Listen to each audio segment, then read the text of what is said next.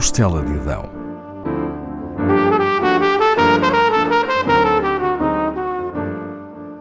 Com Paula Castelar.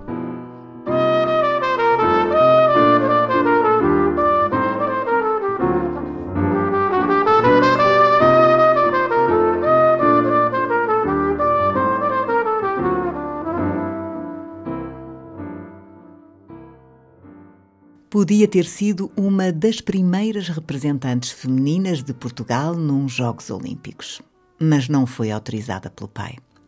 Corria o ano de 1952, o primeiro em que atletas femininas integraram a comitiva portuguesa. Helena Vilalva também estava selecionada para ir disputar um lugar em Helsínquia, mas o pai tinha receio que ela fosse, sem o acompanhamento da mãe. Helena acatou a decisão paterna sem recriminações, mas com a desilusão natural. Não quis ir ao cais da Rocha do Conde Dóbites despedir-se das colegas do Ginásio Clube Português, como conta a jornalista Anabela Natário, numa entrevista que lhe fez em 2016 para o Jornal Expresso. Seria pedir demasiado à jovem desportista, então com 18 anos. Também ela merecia ir no navio Serpa Pinto com os restantes 71 atletas portugueses, entre eles três raparigas, as irmãs Cunha, Natália Idália e Laura Amorim. Para o pai de Helena, não deve ter sido fácil que a filha não participasse na competição internacional mais reconhecida de todas. Ele era também atleta e o grande responsável por criar nela a paixão pelo desporto inscreveu a filha no Ginásio Real Clube aos cinco anos. Treinou-a e, mesmo quando não era ele a treiná-la, acompanhava os seus progressos. O pai ainda quis voltar atrás, depois de um responsável do Comitê Olímpico lhe ter dito que a mãe poderia acompanhá-la a Helsínquia.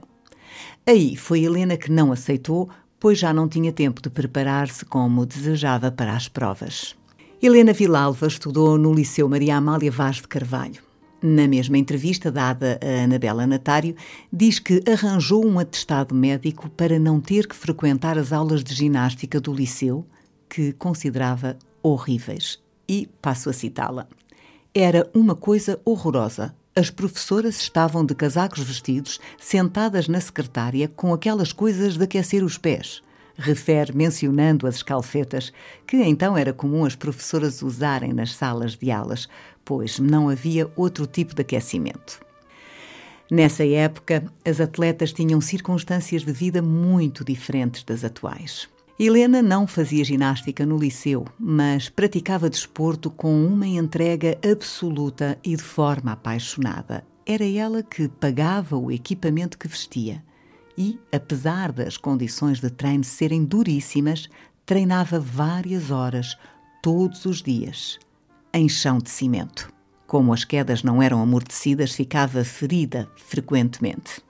A grande evolução na prática da ginástica rítmica e desportiva aconteceu no ano antes dos Jogos de Helsínquia, com a chegada a Portugal do professor Josef Summer, que chegou com novas técnicas e preparou a equipa feminina. Em 1953, Helena Vilalva fez parte da delegação de atletas portugueses que esteve no primeiro grande encontro internacional de ginastas realizado na Holanda. Dois anos depois, foi campeã nacional de atletismo e, no ano seguinte, campeã nacional de ginástica.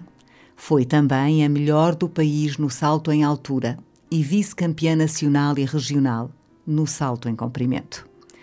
Terminado o liceu, Helena Vilalva tira o curso de Secretariado e Idiomas e arranja trabalho na estação de Correios do Rato. Será funcionária dos CTT quase 50 anos. E namora-se de um colega da natação e aos 24 anos casa, afastando-se da atividade desportiva. É impossível conciliar desporto, trabalho, vida doméstica e cuidar dos dois filhos que, entretanto, nascem. Viveu períodos difíceis. O marido adoeceu e esteve acamado durante mais de 10 anos, deixando-a viúva. Helena Vilalva recebeu muitas medalhas durante a sua carreira desportiva, que terminou quando casou, mas nunca se afastou do desporto. Integrou júris de ginástica, foi árbitro e continuou sempre ligada ao Ginásio Clube Português. Mantém-se a par do que se passa no mundo do desporto e assiste às transmissões televisivas de todos os Jogos Olímpicos.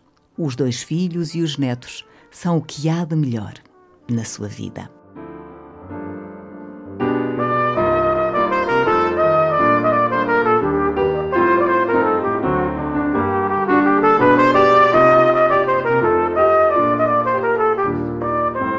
da Costela de Adão, com Paula Castelar.